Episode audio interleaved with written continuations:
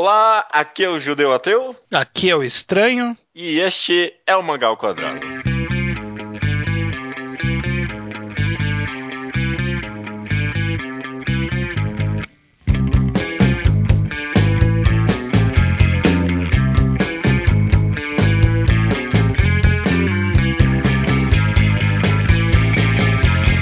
Olá, estranho! Bem-vindo ao centésimo décimo quarto mangá ao quadrado. Maravilha, cara. Olha só. Como a partir de agora é tradição nos programas que terminam com quatro, né? A gente sempre vai fazer a partir de agora um quadro clássico do podcast que é o Primeiros Capítulos. Olha só, acho que essa vai ser a quarta edição do Primeiros Capítulos e então a partir de agora já é tradição de 10 em 10 programas vocês podem esperar, correto? Correto.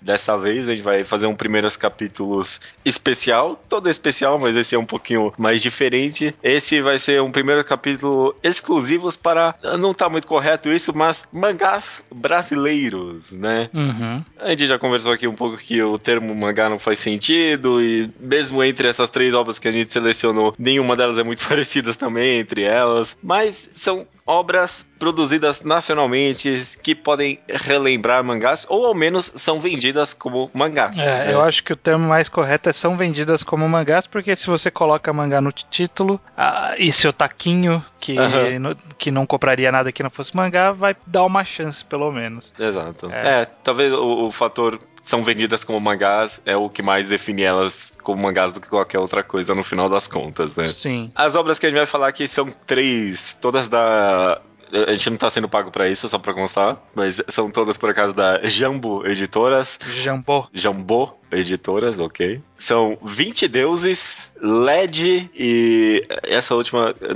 não sei se eu sei pronunciar correto. Califor, não é? Califor. Ou Califor, não sei.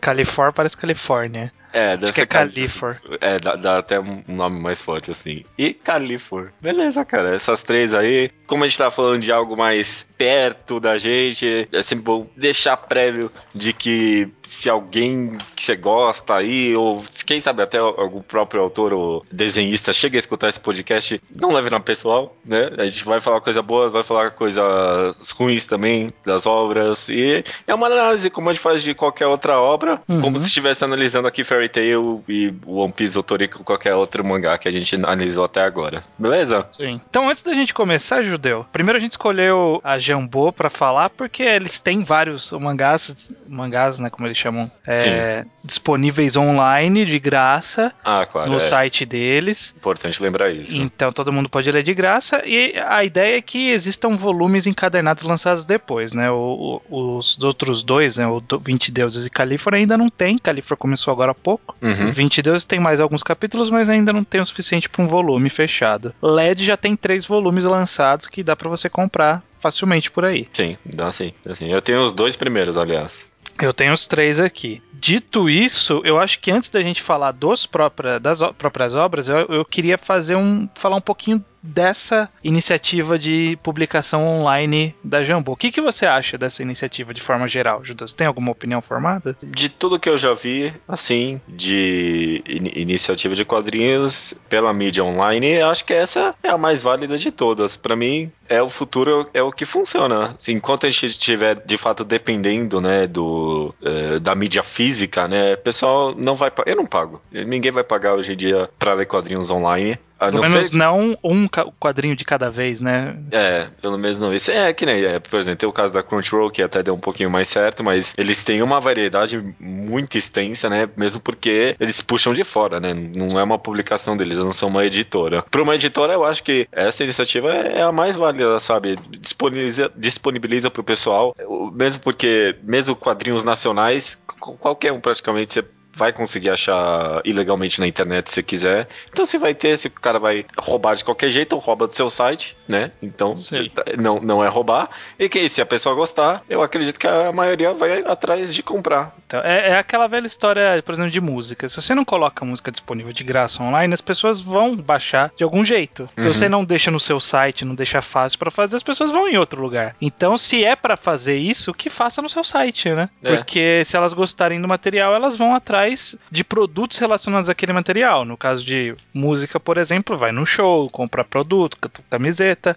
No caso dos quadrinhos, dá para você comprar o volume físico impresso ou talvez futuramente outros tipos de merchandising, propriamente camiseta, esse tipo de coisa. É algo a se pensar. Uhum. Além de ser uma ótima visibilidade, eu acho, para alguém que tá querendo começar, sabe? É, eu, eu, quero fazer quadrinhos, eu quero fazer alguma coisa. Tem, tipo, tem uma editora aí que tá, tipo, dando a possibilidade aí pro pessoal. Eu acho bem interessante mesmo. Sim, sim, uma de, de editora de verdade, né? Não é. Uhum. é. Não, Não é uns amigos que se juntaram aí vamos fazer. e ó, ainda falando do site site, né, da, da disponibilidade da Jambô, eu tenho apenas é, três críticas. São três críticas que eu tenho ao leitor e ao site da forma como, como um todo. Então, Mas primeiro, já até imagino. É, espero que, que, Eu vou até falar aqui abertamente, porque eu espero que alguém da Jambô um dia ouça esse podcast. A gente vai tentar fazer chegar lá. Mas, é, primeira coisa é página dupla. É, na verdade, assim, é, é, são duas coisas na mesma, na mesma coisa de leitura. Que é melhorar um pouco a dinâmica da, da página de leitura me incomoda um pouco a gente clicar para mudar de página e, e não voltar automaticamente para o topo da imagem. Uhum, uhum. Por... É, o, le o leitor em geral podia ter várias melhoras, né? É, o leitor podia se inspirar nesses sites ilegais que existem por aí, que eles foram se desenvolvendo várias técnicas para tornar a leitura mais fluida. Uhum, é, uhum. Pode ser, por exemplo, o estilo da Naver, que coloca uma coisa embaixo da outra e vai embora. Sim. Ou, se quer fazer esse esquema de virar a página, né? Poderia ser um negócio mais dinâmico, né? Você clica, ele, ele ele muda a página, mas redireciona para o começo da imagem, né? Porque às vezes você está no final da página, você clica para mudar, você já vê o último quadrinho antes de ver o, o primeiro quadrinho da página. Uhum, é um problema, isso sim. É, melhorando isso também também precisaria pensar em melhorar a página dupla, né? Porque a página dupla ela parece pequenininha. É, eu também achei isso um problema. É que a página tá meio que presa ali, né, no site deles, aí parece que não tem como expandir muito, não sei. É, é uma é, é questão é uma... de redesign, é uma de sugestão, uhum. né, uma sugestão. Uhum. Talvez até criar alguma opção de escurecer o fundo, porque pelo que eu vi no site não tinha muita... Não tem, não tem, eu não vi nenhum marketing no site, nenhum AdSense, algo do tipo, então, já que não tem nada, dá, dá, uma, dá uma opção de escurecer o fundo, porque tem umas imagens bem vibrantes, assim, no fundo, ah, é vezes. verdade, né, deixar um fundo preto para ler uhum. ajudaria legal. É, e na verdade o outro não é bem uma crítica, é porque fica. É, é, é um negócio que a gente se acostuma e é difícil a gente, a gente desapegar disso, que é a questão da gente saber quando sai um capítulo novo. Porque a gente tem o Manga Updates, por exemplo, que a gente segue os mangás online, o próprio uhum. Crunchyroll uhum. atualiza o Manga Updates, ou a Naver também atualiza o Manga Updates. É um lugar onde dá para ter esse controle, mas os quadrinhos brasileiros a gente não tem nada, a gente não tem uma rede social voltada para pessoas que acompanham quadrinhos e querem manter um, uma forma, um guia Sim de como Sim. eles estão acompanhando. É até uma ideia que eu tenho, quem sabe um dia eu desenvolva. Mas é, eu, a, a, sugestão que eu deixaria é de deixar tipo uma assinatura da obra que você acompanha para você receber uma notificação de quando sai, porque você acompanha por Twitter, Facebook, cara, você perde as, essas informações, sabe? Tipo, uhum. vai, vai embora. Se você demora um dia para abrir, você já não tem mais aquele aquela anúncio que teve. Então talvez tenha uma forma mais fácil de acompanhar e tipo de te ligar na hora que tá saindo alguma coisa nova, eu acho que seria, uhum. seria bom para fidelizar público. Por obra, aliás. Né? Por obra, obviamente. Uhum. Não, feed do site, assim. Sim, né? sim, uhum. por obra. Ia ser interessante. É, Outra uma... ideia que eu deixei. Ah, uma boa dica, sim. Espero que chegue no pessoal. E antes de tudo, mais outra coisa, todas essas obras, essas três obras, elas são tematizadas com o universo de Tormenta, que é um, universo, um cenário de RPG que é inteiramente nacional, né? Uhum. Feito pelo Caçaro, pelo Trevisan e pelo Saladino, se eu não me engano. Eu, eu, eu não tenho a mínima ideia. Você, nunca... você nunca jogou RPG no universo de Tormenta? Não, eu acho que eu nunca joguei RPG na minha vida. Olha, faz... você não tinha amigos, né? Não, não muitos, não. é, não, eu. Eu, eu, fui, eu fui nessas obras, aliás, totalmente isolado desse universo, dessa mitologia toda. Tenho até uma experiência talvez um pouco diferente da maioria, não Sim, sei. vai ser diferente da minha, por exemplo, porque eu joguei muito RPG no universo de Tormenta. Não só joguei, como consumi muito conteúdo. Que eles lançaram vários guias, né, de, de, de do reinado, por exemplo. Eu pegava emprestado do amigo meu, eu lia o guia de reinado como, tipo, estou lendo aqui de boa, sabe? Eu gostava de saber mais daquele universo, eu gostava de acompanhar o avanço dessa história. Eu tenho a trilogia de romances do Arton, de Arton e tudo mais. Então eu, eu tenho relativo conhecimento, faz muito tempo que eu tô fora desse mundo, mas eu tenho relativo Sim. conhecimento de Arton. E aí você não tem nenhum, então é uma experiência, a gente vai ter os É. dois mundos possíveis aqui. Legal, acho que vai ser uma comparação interessante, cara. Tô- fiquei empolgado agora, vamos ver. Beleza, então vamos começar de fato. Vamos, lá, com, Com Cal Califor. Ca- Califor, sei lá, Califor.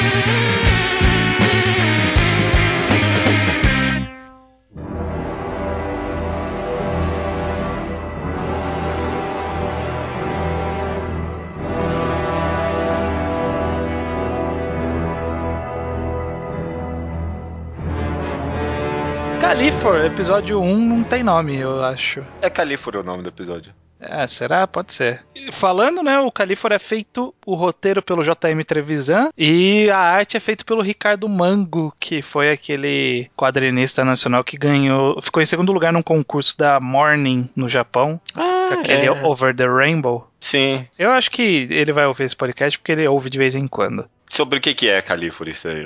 Califor conta a história, mais ou menos, né? Conta a história do Tuor. Eu, eu nunca soube a pronúncia, mas é o Tuor Iron Fist. Que ele é o Hobgoblin responsável pela queda do reino dos, dos elfos, né? Porque no, no mundo de Arton existia um reino dos elfos lá, que era um reino fodão, os elfos pros- prosperavam, não sei o quê. E aí esse cara surgiu, esse Tuor Iron Fist era um Hobgoblin, ele uniu os Goblins, Hobgoblins e os Bugbears. E, tipo, eles destruíram os elfos, sabe? Os elfos no, no universo de Arton, os elfos eles são tipo mendigos assim, sabe? Eles Uhum. estão muito na merda no mundo. A deusa tá muito enfraquecida. É, acho até que em histórias futuras a deusa deixa de ser uma deusa maior, passa a ser uma deusa menor, alguma coisa assim. E, e ele mais ou menos vai contar a história dessa lenda do, do Thor Iron Fist, do surgimento dele, e aparentemente vai contar a, a história de alguém sabendo dessa história, né? A gente começou a ver um vislumbre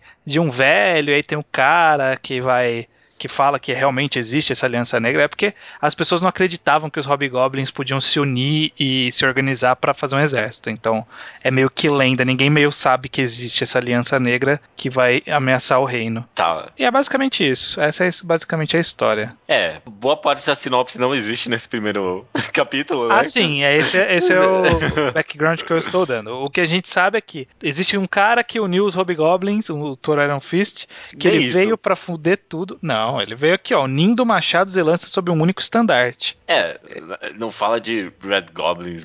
Hobgoblins. Hobgoblins, não sei, não sei. Aliás, Tá. pessoalmente, e- e- esse foi um pequeno problema pra mim, que não conheço nada. É, Califor foi até o, o- Não foi tão ruim assim, mas o 20 vidas que a gente vai comentar um pouquinho, de- 20 comentar um pouquinho.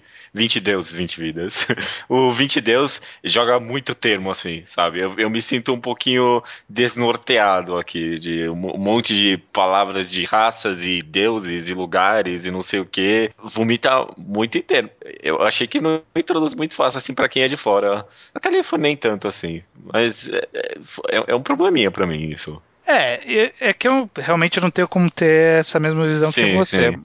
Mas é que é aquela coisa, né? Talvez esse conhecimento que eu tenho seja um extra não, não necessário, sabe? Por exemplo, você. Quando a gente chegar no 22, a gente vai falar, mas eles falam de Calista, que é o reino lá do, das águas. Sabe, tipo, Calista é o reino das águas. Foda-se. É, sim. não importa o que, que é, né? Esse é o reino. Então tal- talvez funcione dessa forma. Califor é um, é um que eu fiquei bem empolgadinho, assim, de que, que saia logo um capítulo novo, porque esse carão, esse cara aí no começo aí que você falou que uniu, eu achei muito foda e a, a narração em cima tava muito bem feita, essas páginas únicas, seguidas uma da outra, achei bem foda, e depois cortou pro velho, provavelmente dá alguma continuidade mais presente à história, é, eu, eu- eu achei bem interessante interessante, assim, né? É um primeiro capítulo bem curtinho, né? Só 13 páginas. É, parece que é meio, metade de um capítulo da impressão, né? Porque eu sei que LED tem esse costume de lançar meio capítulo, depois a outra metade. Ah, tá. Talvez seja isso, né? Porque realmente para meio abruptamente, né? Uhum, para sim. Mas eu, eu me empolguei. Esse foi o que eu me empolguei. Achei bem interessante. É, te- teve esse pequeno problema de eu, eu tá um pouco desnorteado, mas esse meio misticismo e mistério pelo que tá acontecendo veio, tipo, foi meio algo natural pra mim, sabe?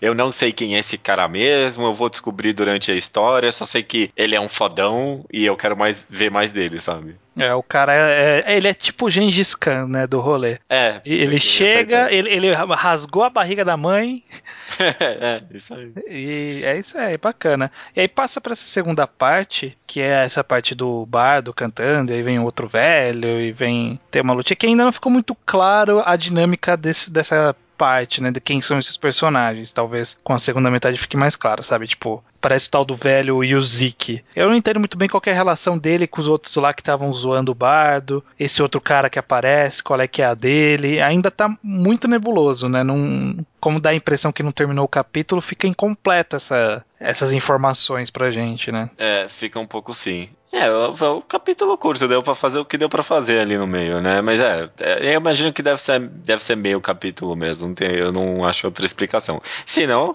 não, não gostei, porque. É, se, nada se fechou o capítulo ali, ficou meio estranho narrativamente. Uhum. É, eu, eu não sou muito fã dessa ideia de lançar meio capítulo, sabe? Eu acho que você deve fechar sua narrativa no capítulo todo. Ou fazer metade do capítulo ser uma narrativa completa, né? É. Porque essa impressão de interrupção abrupta não, não é muito legal. Uhum. Eu compreendo, né? Porque ele, o pessoal quer ter uma atualização mais contínua, né? Da série. Imagina, esse pessoal lê até scan em japonês, spoiler de Naruto, sabe? Essas coisas bem porca. Véio, o pessoal vai querer meio capítulo, não importa o que, né? Então, eu, eu compreendo deles puxarem o público assim, mas eu acho bem. Como é, como é, que palavra eu tô procurando? Não eu não sei, mas você acha. Mas você acha. É, eu acho, é, não fica muito legal, não, pra, pra obra como em si, né? O é, que, que você achou da arte do Ricardo Mango, Judeu? Eu, eu, gostei bastante, principalmente daquelas primeiras páginas, né? Deu pra ver que teve bastante trabalho ali, bem detalhado. Algumas. As, as páginas inteiras tinham bastante trabalho com ângulos, né? E tal. Aquele cenário bem rico. Depois deu uma acalmada, né? Imagino que é, foram só. Não foram só, né? Mas foram páginas mais bem trabalhadas para puxar o público. E depois ficou uma arte boa, assim. Eu não sei classificar ela muito bem. Eu, eu acho que eu gostei, mas me pareceu meio. Eu não quero dizer clichê. Quero, quero falar. Não pareceu determinar muito bem qual vai ser o seu estilo, talvez, né? É, não sei, é, é, complicado. As primeiras páginas estão muito boas, ele trabalha bem alguns vários tons, né? Vê uhum. textura, fica legal, trabalha com sombra, luz, fica bem interessante. Aí depois dessa parte, talvez eu, eu acho que não, o problema não é que ele deve ter algum formato, é, deve ser tipo, ah, sem uma personalidade. Eu acho que é mais porque dá uma quebra, né, do, das páginas que a gente tá vindo para uma página mais convencional, por assim dizer. Porque uhum. a, a, arte convencional ali tá funcionando bem, né? Funciona se, bem. Se for seguir com essa arte até o fim, tá ótimo já. Já tá, já tá num nível legal e com o tempo o autor sempre vai se É, aperfeiçoando, sempre se Uhum. aperfeiçoando na própria arte. Então, a ideia é que vai sempre melhorar. Assim não, não está ruim. Talvez ele destoou do primeiro e aí dá essa impressão. Mas eu, analisando friamente, eu diria que tá bem feito também as páginas, as, as páginas seguintes também. É, achei que tava bem feito sim também. É, bom, beleza. Acho que de California é isso. Não tem muito como se estender porque é meio capítulo, né? É, é isso que tem mesmo. Então vamos pra 20 deuses. Vamos lá, cara. 20 deuses.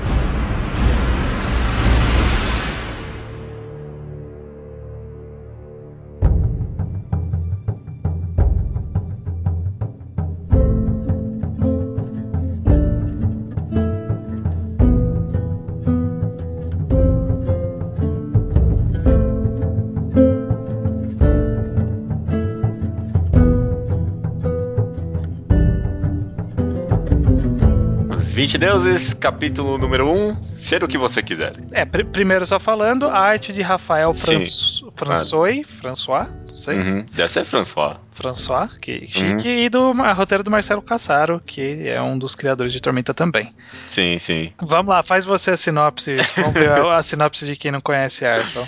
É, 22 é a história desse garoto. Mateu. Mateu. Ele vive nesse universo que é cheio de aventuras e cheio de aventureiros, mas tem o um pessoal que não quer se aventurar e ele não quer ser aventureiro e não quer se aventurar. Mas parece que várias coisas vão acontecendo na vila que ele mora e encontros com uma garota podem mudar esse caminho e a gente acompanha o que pode acontecer com ele, né? Exatamente.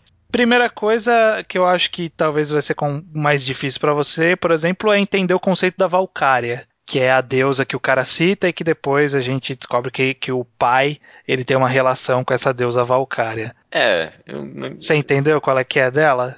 Eu entendi que ela tava dá presa. poderes. É, tava presa, dá poderes e é isso. Não entendi muito mais do que isso, não. É, no, no mundo de Arton, os deuses eles dão poderes, entre aspas, porque eles tem os clérigos, tem os paladinos e tal. Uhum. A Valkyria especificamente era uma deusa que ela tinha tentado se rebelar e ela foi aprisionada dentro de uma estátua, estátua de Valkyria, que é a estátua aparece no, na, numa página aqui, não tem o número da página, mas uma das primeiras páginas, primeira vez que o cara cita ela, uhum. ela aparece a estátua no fundo. E ela estava aprisionada lá e, e, e assim, um, na época que eu jogava, uma das grandes missões que ia surgir um dia era a libertação de Valkyria, você entrar na estátua e libertar, porque era muito foda. E aparentemente nesse universo já, ela já foi liberta, né? Na história. Foi, é mais adiante no, no, no, tempo, né? Entendi. Acho que apenas de conceito mais difícil de absorver seria essa da Valkyria. O resto eu acho que ele fica bem explicadinho nessa história, né? Tipo, Calista, o reino do. Sim. É mais pacato, onde tem os caras que pescam. É, ele dá bastante trabalho de deixar o negócio bem expositório, principalmente no começo, né? Explica as raças que existem naquele mundo, explica que tem aventureiros, que não tem aventureiros, tá? Desse conceito de ser humano no começo. Tem bastante exposição, assim, eu achei. Toda vez que é citado um nome, ele tenta dar alguma exposição. Eu achei até é bom para quem tá meio perdido como eu, mas às vezes fica meio forçado, sabe? Tem muita, tem muita cena de. Ah, você não conhece os peixes X. Ah, os peixes X, eles são meio assim, sabe? Tem, tem um pouquinho demais dessas, de uma exposição um pouco fraca, mas pelo menos eu me sinto um pouquinho mais confortável. É, a, a, a truque do, do roteiro é ter esse garoto, que é o Mateu, que uhum. ele não tem muita experiência. E no começo tem um pai explicando para ele como é que é. E aí depois aparece a Val, que ela não tem a experiência daquele mundo do Mateu. Então ele explica as coisas dele. Então não fica forçada essas explicações, né? Então, um dentro, então dentro de contexto. Não, tá dentro de contexto, né? Por exemplo, ah, tá vendo aqueles el... aquele cara ali é um elfo, aquele é um minotauro. E tipo, é uma coisa tão rapidinha, assim, tão. É, né? Não chega um quadrinho que, uhum. que eu acho que funciona mais como explicação mesmo do que como exposição. Então aí funciona. É, por exemplo, explicando qual é que é a da vara de pesca com uma lâmina Sim. na ponta e tal. Sim, é, essa até que foi boa. É, é, essa exposição que você comentou no começo das raças, eu achei um pouquinho forçada. É claro, tá em contexto ali, mas. É, teve um papel mais narrativo de fazer essa uhum. brincadeira do. É, todos eles têm alguma coisa especial. E o humano? O que, que o humano tem de especial? O humano não tem nada de especial. E aí o pai fala: não, especial, o humano o especial é que ele pode ser qualquer coisa. Então. É, é. é, é. mais temática do que expositivo mesmo, não sei. É, você até usou esse tom e é, de todos eu achei que 20, 20 deuses é o que mais esse vende com mangá, ele tem mais cara mesmo de daqueles Battle Shonen, né? Algo que sairia na Jump, né? Tem todo é. um conceito aí de valores, meio aventura. Esse primeiro capítulo segue muito, muito começo do arco de é, jornada do herói, né? Tem a negação, não sei o quê. É, ele lembra tematicamente shonen, mas a arte me lembrou mais shoujo. Na verdade, a, a arte me lembrou mais o, o que eu gostaria de apelidar daqui em diante de mangá do Brasil. é. Porque é. é. aquele mangá clássico de Brasil, sabe? Quando alguém fala, eu estou fazendo mangá no Brasil, é essa arte que, que costuma chegar. Não é ruim, é bem feita. Eu só. O que eu não gostei é que eu achei muito claro. Pois é. Aliás, a arte muito boa, muito boa, sabe? Tá, tá dinâmica, tá bem dinâmica, né? Uhum. Nossa, aquela primeira página com aquele monstrão meio com os dentão ali, um monte de caras jogando poderes. Eu, eita, pô, eu, deixa, eu, deixa eu prestar atenção nesse mangá aqui, sabe? Me surpreendeu bastante.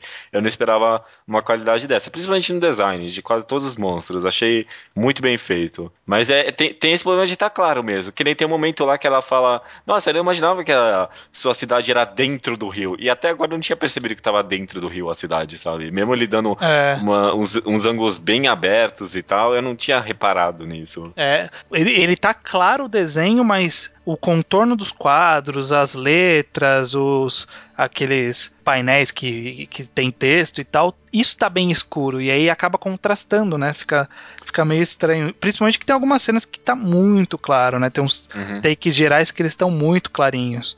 Não sei, talvez é, eu acho que deixando mais delineado, deixando mais escuro, ficaria mais fácil de ler, talvez. Não Sim. sei. Do jeito que tá, parece que a história inteira tá passando numa neblina, sabe? É, é.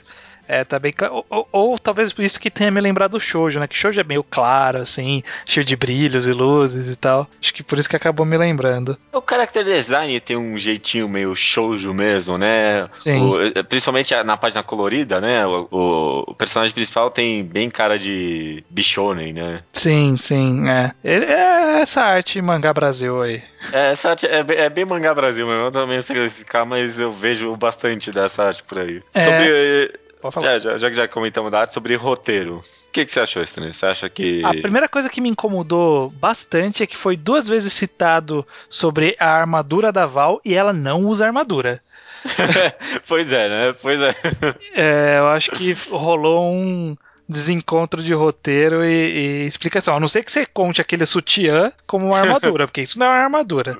Pois é, eu, eu, também estreiei muito isso, porque eu já fui meio incomodado com o mangá, pro mangá com isso, sabe? Eu acho. Uh, sabe. Esse design é, expositivo de corpo feminino e tal. Pois é, né? Pra quê? E, ainda quando citou isso, eu é, caraca, a menina mal usa é, armadura e ainda estão reclamando disso, né? É, falando, ah, você vai cair na água vai afogar. Porra, ela nem tem armadura para afogar, cara.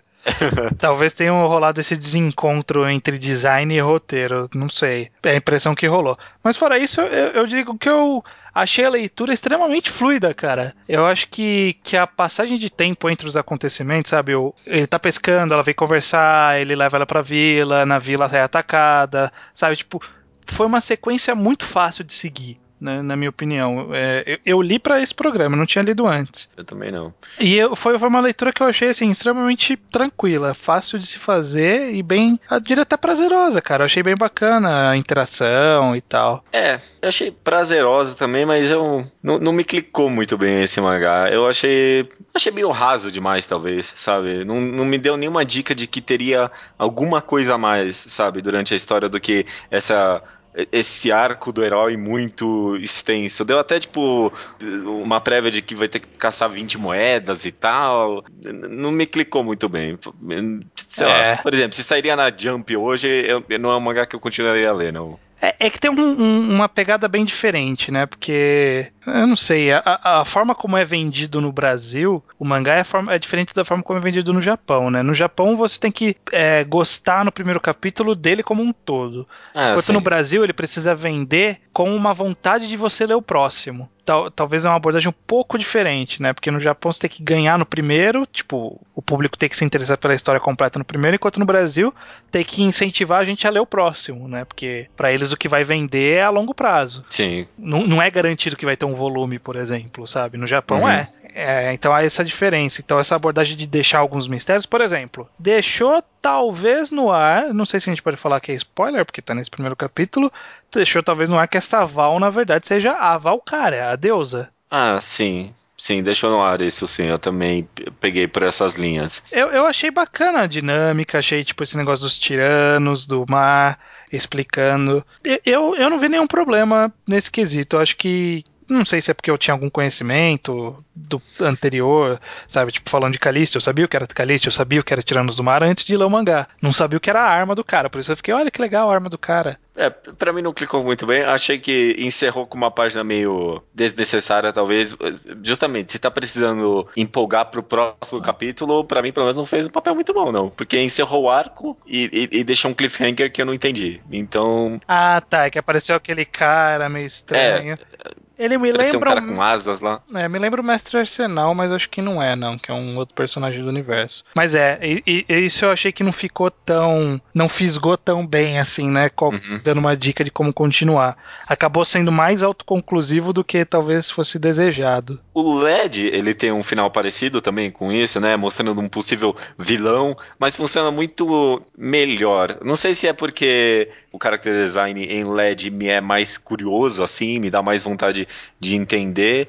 Ou, ou se é simplesmente foi o, o, ritmo da leitura, não sei. Esse, esse 20 Deus não me clicou muito bem. Eu, eu, eu, eu tô sendo honesto, eu não teria muita vontade de, de, ler mais do que isso, aliás, nem li. É, eu, eu não li por questão de tempo mesmo, mas eu eu, particularmente, eu gostei. Eu não caí nesse cliffhanger do, Sim. da última página, eu caí mais no cliffhanger da menina ser a deusa. Para mim, isso foi mais interessante do que deixar esse cara aí. Uhum, uhum. É... é... talvez poderia terminar justamente com é, é, essa ideia, né? Parece que ele não deu, não deu muita confiança também no leitor de pegar isso. É que não dá para saber o quanto o objetivo é ser vendível para qualquer leitor ou se é para ser vendível para um vendível, vendável, né?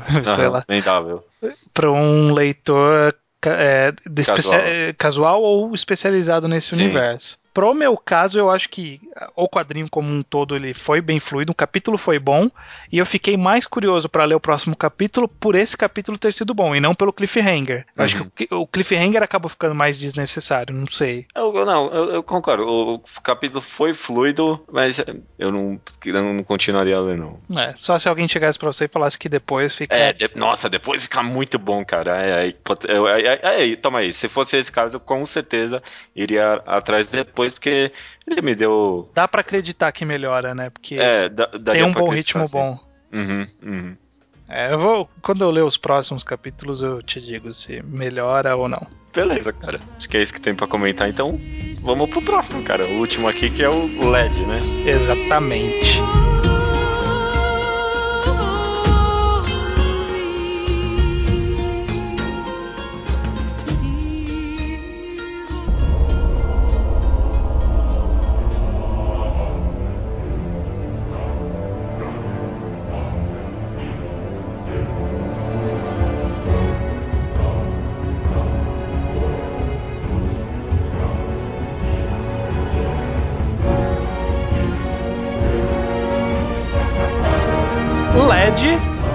Capítulo 1 de Onde Não Se Escapa. LED, escrito pelo JM Trevisan também, e a Sim. arte do Lobo Borges. Maravilha, cara. Manda aí, eu já dei a minha sinopse ignorante antes. Você tem algum insight aí sobre esse primeiro episódio? O caso de LED dos três, ele é o que menos possui elementos específicos do universo de Tormenta como algo, pelo menos nesse primeiro capítulo, como algo meio que necessário para se entender, sabe? Sim, sim. No máximo que se fala é de Yuden, né? Yuden, eu acho que era o nome do, do, do reino lá que prendeu ele, que é um reino militar.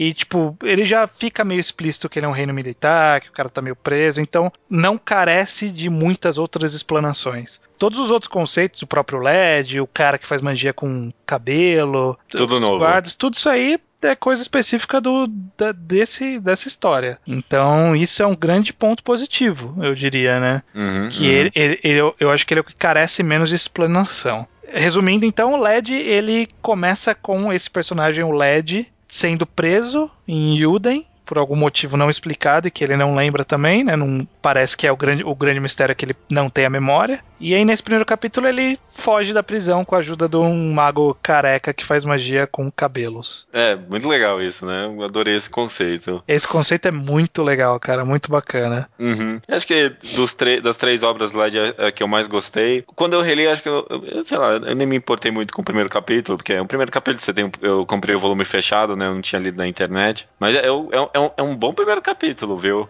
É um bom primeiro capítulo. Uhum. Ele é o primeiro capítulo que funciona, interessante. Eu diria assim: primeiro ponto que eu, que eu gostaria de citar é sobre a arte do LED. Você vê desde o começo que existe personalidade na, na arte do Lobo Borges. Uhum, uhum. Mas ao mesmo tempo você vê que ainda não está muito refinado. Por Sim. exemplo, as primeiras páginas têm a impressão que o rosto do LED está na mesma posição durante vários quadros. Sabe? Pega as primeiras três páginas. Todas elas, ele tá com o rosto na mesma posição, sabe? Sim, sim, sim. Depois alterna entre a arte mais detalhada ou muito menos detalhada, né? Sim. É aquela coisa, como todo artista de quadrinhos, o autor ele vai pegando o jeito da sua própria arte com o tempo, né? É, uhum. Conforme ele vai treinando é, mais afincamente dentro de uma obra, isso faz toda a diferença do que o cara que fica só de fazendo desenhos sei lá, commissions, o cara que fica fazendo. Ah, mesmo, né? É, uhum. Desenho para portfólio. Esse, esse, tipo de desenho eles não desenvolvem suas características tão bem quanto fazer em quadrinho, né? Porque em quadrinho você tem que aprender a transformar a arte para forma que é mais fácil de você fazer e ao mesmo tempo é boa. Uhum. É, não, porque você trabalha com uma história de fato, né? Então ângulos mudam, coisas uhum. mudam, com certeza. E aí tem questão de tempo, né? De você quer concluir logo, então você tem que se aproveitar melhor das suas características que você é bom, nas que você não é tão bom, você modifica e tal. Então, a arte de LED, por exemplo, no volume 3 é muito melhor e ainda assim uhum. tão é, é bonita, é bem parecida com a do primeiro, mas ainda assim muito melhor. Né? Com certeza, com certeza. E mesmo nesse primeiro capítulo já dá indícios de que a, a, tem muito que melhorar. Por exemplo, quando ele trabalha mais a aparência daquele monstrão lá, né? Sim. Você vê que há um detalhamento ali, uma arte mais bacana. Justamente, justamente. Uns ângulos bons, né? Por exemplo, o ângulo da mão acendendo a, a tatuagem lá. Sim. Quadrinização também, eu gostei dos três, eu achei que ele foi o melhor que trabalhou com quadrinização, tirando talvez aquelas primeiras páginas bem impactantes, eu achei interessante, mas não é tipo a quadrinização clássica, né? LED eu gostei bastante, eu achava que os quadros levavam muito bem a história, sabe? Uhum. É isso, eu achei muito bom, muito bom. É, eu acho que ele é o mais. Eu não sei qual é a palavra, mas talvez eu não diria mais pronto, mas o que tem mais ideia de que caminho vai seguir, né? Porque, por exemplo, o 20 Deus, se você pegar os quadros, os quadros eles são bem simples em termos de disposição dos quadros na página. Uhum. Ele é bem quadradão mesmo, né? O California não tem muito pra gente falar, né? As primeiras páginas que são de quadros inteiros são bacanas.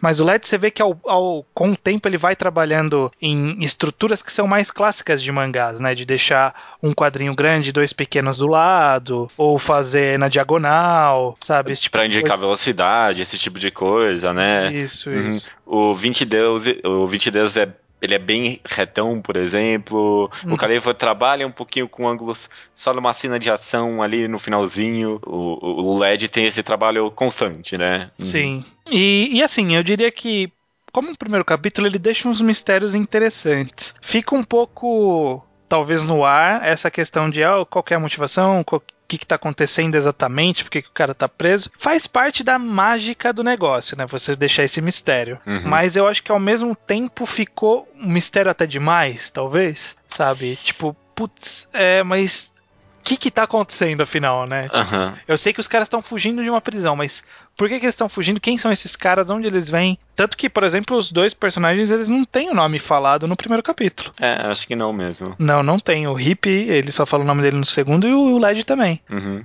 É, é uma decisão curiosa, que eu acho que foi feita baseada na ideia de, pô, eu quero mostrar que veio essa história, não quero mostrar como ação. Ele é uma história de ação, é uma história de fantasia com ação, é isso que eu tô uhum. querendo mostrar. Eu acho que foi essa a ideia. É, veio pra, tipo, chutar a cara e quem, quem quer mais venha, né? Sim. Mas, curiosamente, eu acho que até essa questão de deixar mistério demais, até se estende um pouco demais, mais pra frente em LED, né? Curioso até se comentar isso, eu acho que o, o mistério ele se alonga em LED, sabe? Vai mesmo até o segundo volume até onde ele ainda tava achando meio. Ah, mas é, é sobre o que essa história, sabe? Mas nesse é. primeiro capítulo eu acho que talvez nem me incomoda tanto. É, no é. primeiro capítulo funciona como uma fisgada, né? Pelo uhum. menos. Uhum. Mas é. eu, eu acho que talvez seria tirando os rostos repetidos nas primeiras páginas e, e essa segurada no mistério, eu diria que são esses os contras que eu tenho. De resto, eu gostei gostei bem, assim, eu acho que é uma história de ação que não deve nada a nenhum outro quadrinho de ação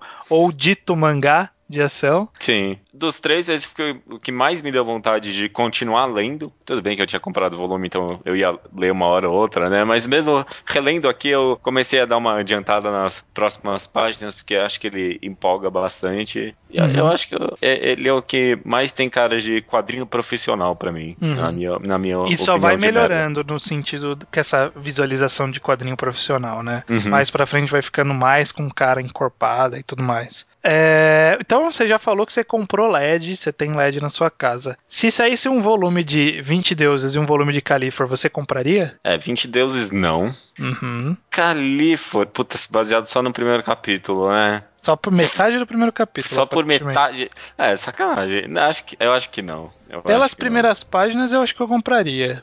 Porque dá aquela coisa tipo um, um capítulo, sabe? Um volume. Vamos comprar e ver qual é que é. Se depois melhorar, ou não, eu decido depois. Se alguém me recomendasse, eu, eu compraria o Califor.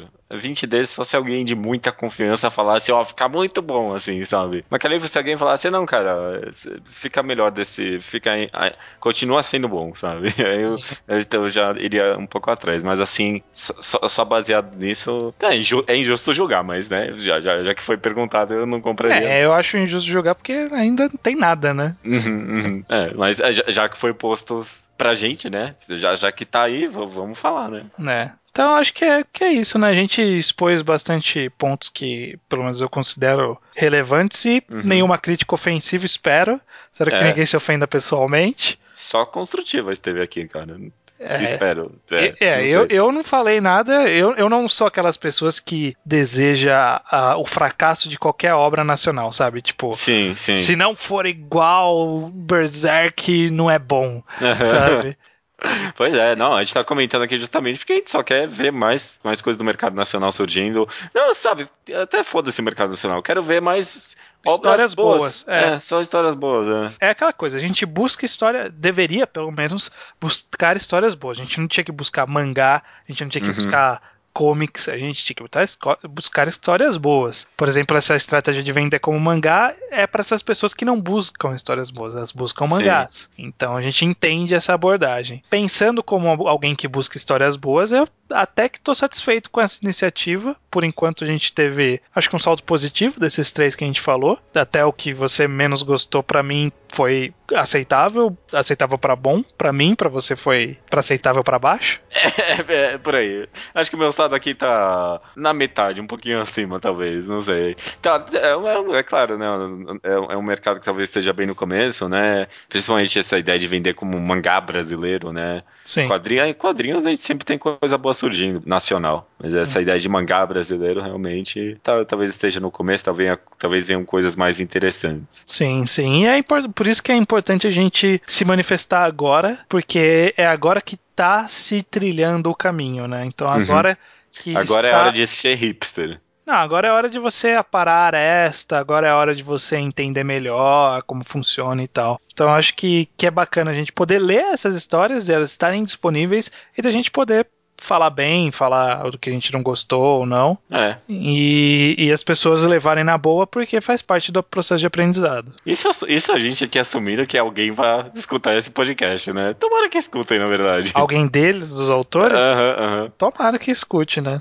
Tomara. Tomara, tomara. Só como um adendo rápido, esse mesmo universo de Arton, ele resultou numa história que eu acho muito boa e que aí fica como uma recomendação informal, que é o Holy Avenger. Quem tiver acesso às edições definitivas que estão saindo por agora, compra, porque, assim, tá meio carinho, eu achei, os volumes. Talvez pegar uma promoçãozinha ficar mais em conta. Mas Holy Avenger é um quadrinho muito bacana, cara. É um ah, é? quadrinho é? fechado muito legal. Eu li faz muito tempo, né? Talvez minha, meu senso crítico tenha mudado. mas na época que eu li, eu gostei bastante. Eu acho que é uma história bem legal e é desse, desse mesmo universo. É escrito pelo Cassari de, e desenhado pela Erika Wano, se eu não me engano. Legal, é. Eu sempre escuto de Holly Avengers, mas eu nunca sei se é bom ou se o pessoal só tem muito saudosismo com essa obra. Não, a, em termos de história, eu tenho certeza que é bom. Eu me lembro muito bem e eu sei que em forma de história é bacana. Eu não sei dizer em forma de arte, quadrinho ah, e tal, porque faz muito tempo e Tudo minha bem. visão era diferente. Mas fica aí a dica. Eu quero pegar as edições definitivas quando eu pegar uma promoção legal aí.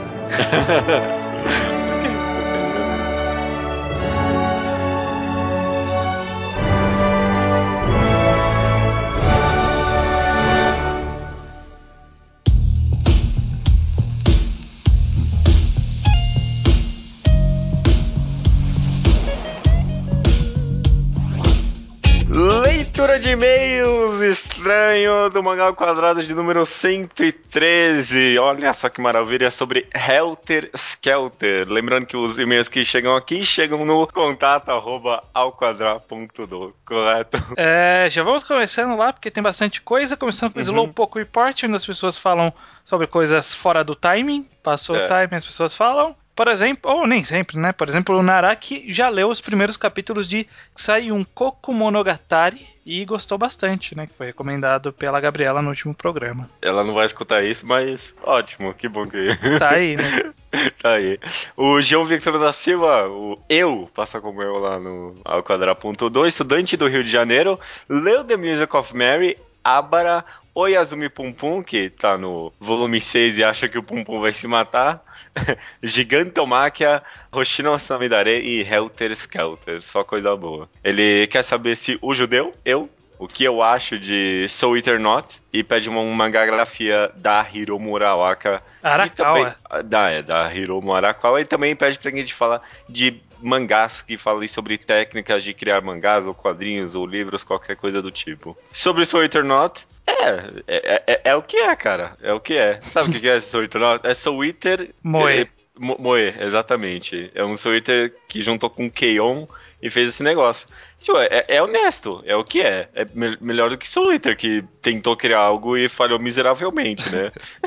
Eater Not, pelo menos, é honesto em sua proposta. Mas não é o meu tipo de obra, não. E sobre livros que falam em técnica para criar mangá ou comics, Começa pelo Scott McCloud uhum. e tá bom. Já, já, é o suficiente para você ter uma boa base. Daí, daí você vê referência dele, procura na internet livros similares.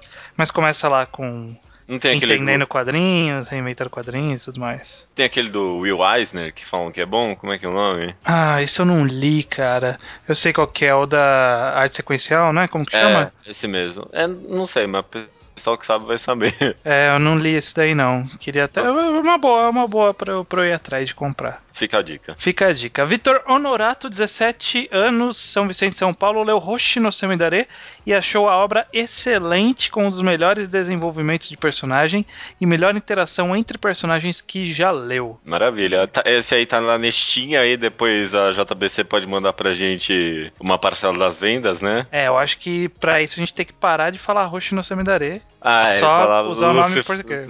É verdade. Então não, não estamos ganhando dinheiro mesmo.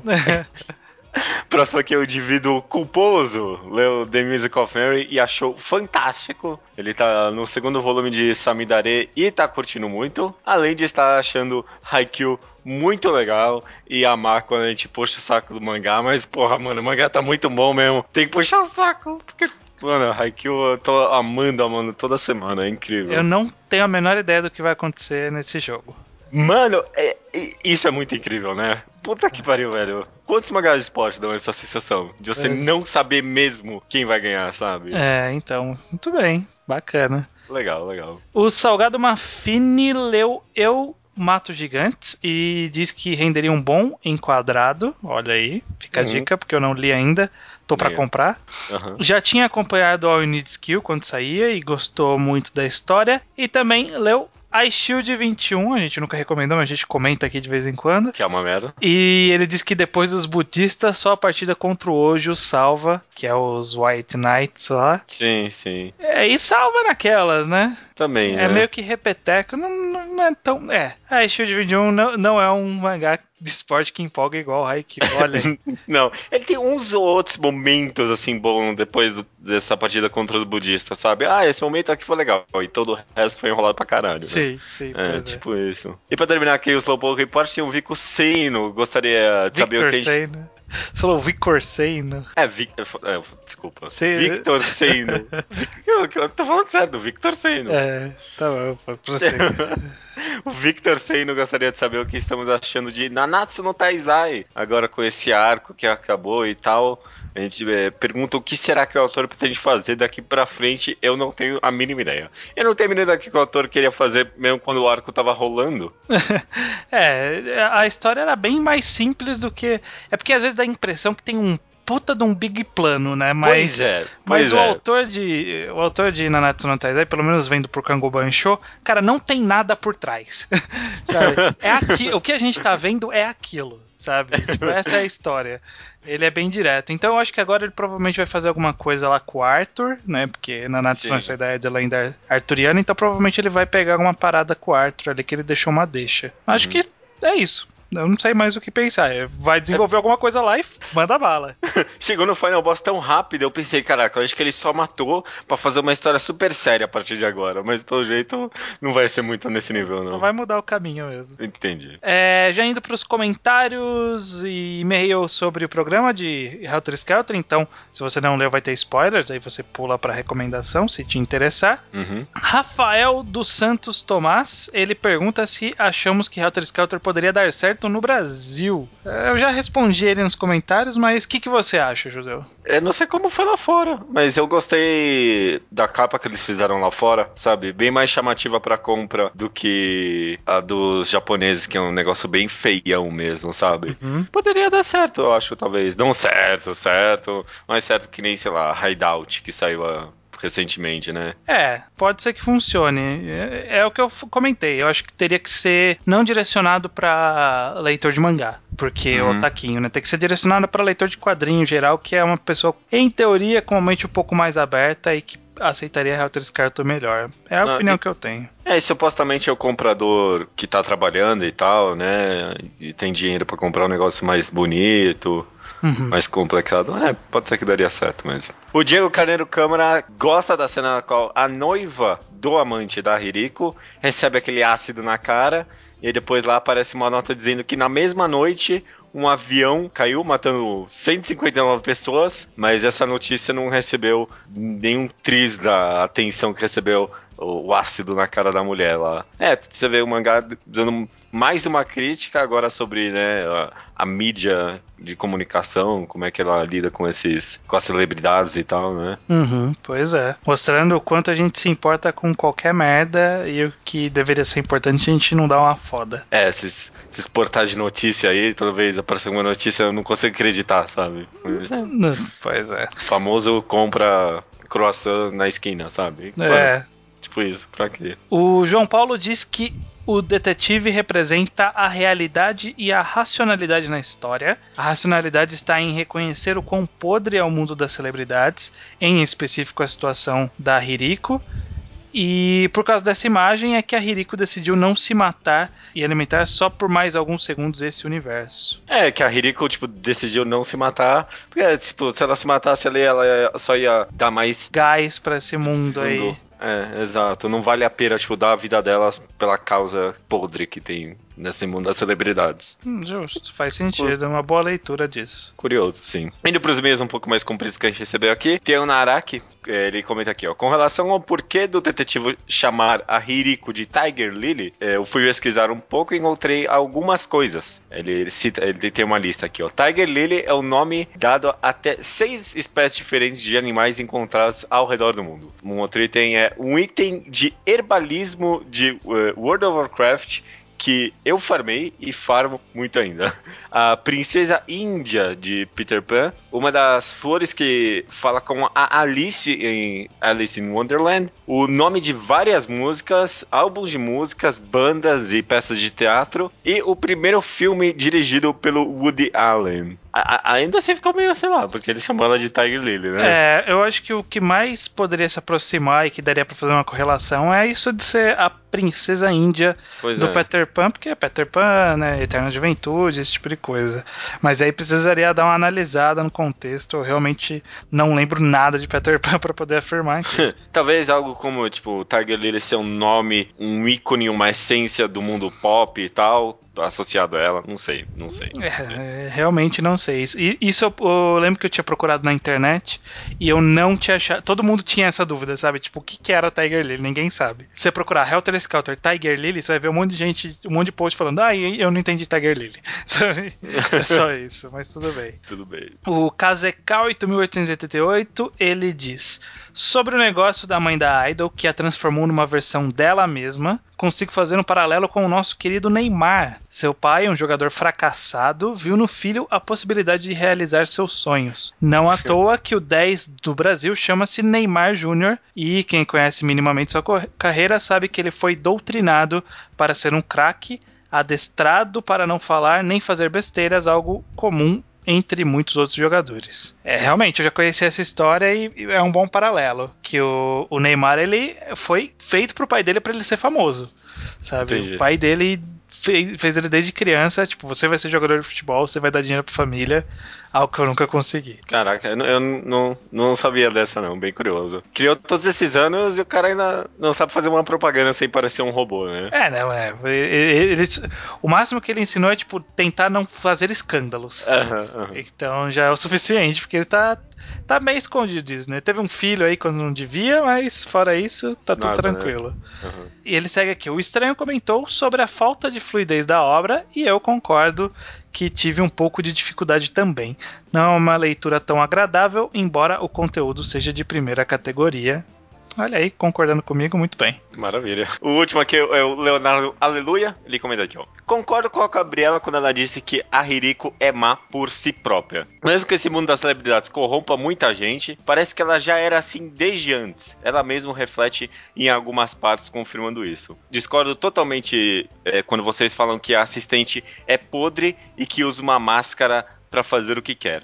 Na verdade, acho que ela é simplesmente uma pessoa com personalidade fraca, tanto ela eh, quanto o namorado. Diferente da própria Hiriko, que tem uma personalidade tão forte que convence a assistente de fazer algo que ela nunca faria. No final percebemos que a assistente é fraca e que na verdade a Hiriko tem uma visão melhor que todos sobre a situação em que eles se encontram, mesmo com seus pensamentos infantis. Isso foi o que eu pensei bastante durante a obra, o quanto a Hiriko é consciente muito da situação dela, sabe? Sim, sim.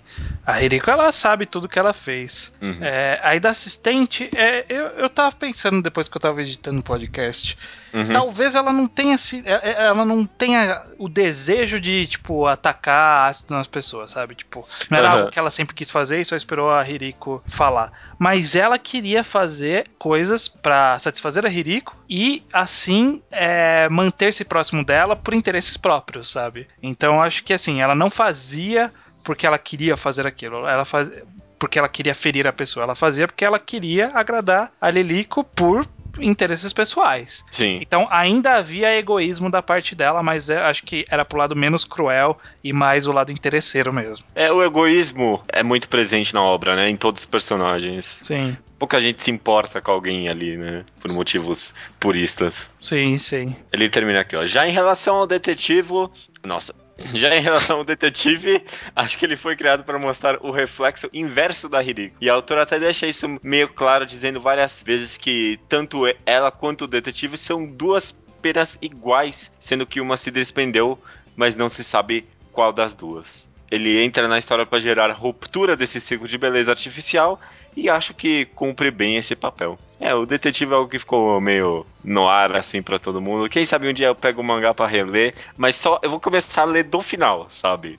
aí, aí, quem sabe eu pego alguma coisa. Faz mais sentido, pelo menos a parte do sonho, né? Ler ao contrário, uhum. sei lá, ler de ponta cabeça. Tem que. Porque tentar reconstruir os quadros. não, é porque se eu começar do começo, eu vou chegar cansado no final. Não tem, é, não, não, dá. Isso é verdade, isso é verdade. Vai direto pro último capítulo. É, é, quem sabe. Ah, beleza. Beleza. Programa 113, o que, que você tem a dizer, Judeu Ateu? Eu tenho aqui a dizer, ó, acabei de tirar o papelzinho do meu biscoito da sorte aqui. O que eu tenho a dizer é bom coração, boa recompensa, cara. Olha que bonito. Caralho, que merda de pensamento. Você tem... come um biscoito gosto horrível pra ganhar uma mensagem merda dessa. Tá Não quer dizer nada, né? O que, que é o outro aqui? Tem mais um. Não. Os anos ensinam muitas coisas que os dias desconhecem. Mano, não tem. É só uma frase de rua, sabe? Não é uma mensagem bonita, assim. Não, não. não. Já, já foram melhores esses chineses aí. Já, já sim.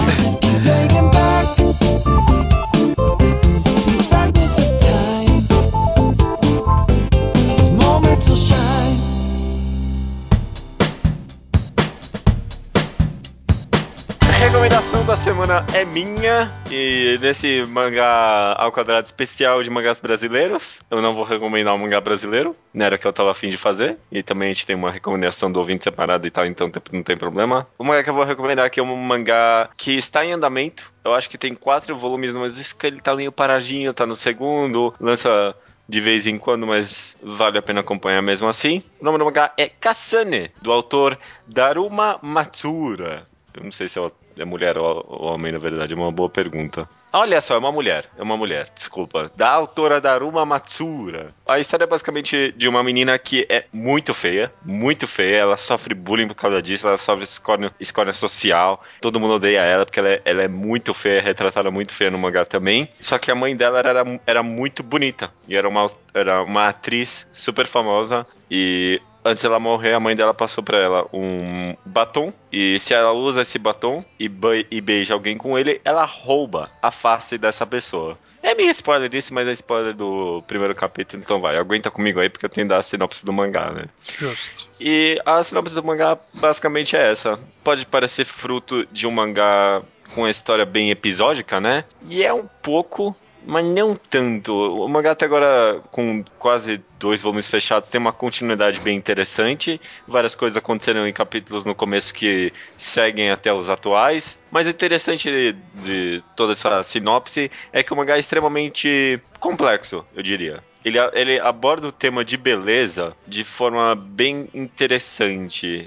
Ele meio que expande sobre vivência e sociedade e significado de vida mesmo, sabe? O que é viver, o que é ser o ser humano. É, expande de forma bem interessante. Aborda, também, em comparação, aborda o tema da beleza de uma forma bem distinta, assim, de Helter Skelter. Não tem nada. Tem um pouco a ver com celebridades, mas não é essa a temática principal. É bem complexo, a arte é muito boa, a quadrinização é super interessante. A menina, em nenhum momento, a autora deixa transparecer o rosto feio dela por inteiro, sabe? Sempre tem uma boa parte do cabelo cobrindo o rosto, então fica meio que pra imaginação do leitor imaginar o quão feia ela é de verdade e tal. Uhum. Muito interessante essa técnica. E a arte é simplesmente incrível. Os personagens bonitos são muito bonitos, a menina feia é muito feia. Dá, dá muita vontade de continuar lendo. Eu tô bem ansioso por próximos capítulos desse mangá. Interessante, interessante. Parece. Quando você tinha comentado que você ia recomendar alguma coisa de beijar e roubar, eu falei, caralho, isso parece uma trama meio merda com uma arte horrível. Mas eu procurei aqui arte bonita. A capa uhum. dos volumes é muito boa, pelo menos. Pois é, pois é. A arte parece um pouco a arte de um outro ator, autor, puta, não lembro agora. Mas é bom, Ele me lembrou bem levemente o It's Not My Fault That I'm Not Popular. Bem pouquinho, assim. É, a menina parece um pouco. E a, as personagens bonitas, você deu uma olhada então, depois parece um pouco o autor de é, Ren and the Grey World, lá, sabe? Como é? Aham, sei. Lembra um Ran, pouquinho Tohairo no Sekai. Isso, isso bem curioso esse mangá, bem curioso. Bem, acho que é bem underground, não sei. É, não tem muita gente lendo no mangá updates, não. Então aí, ó, pros hipsters de plantão, um cult underground aí. É bacana. Acho que eu vou ler, vou ler. Aproveitar esse, esse resto de férias aqui e dar uma lida. É bem legal, é bem legal. Maravilha, então. Beleza. A recomendação da semana é essa, então. Kassane. E até semana que vem, estranho. Até semana que vem.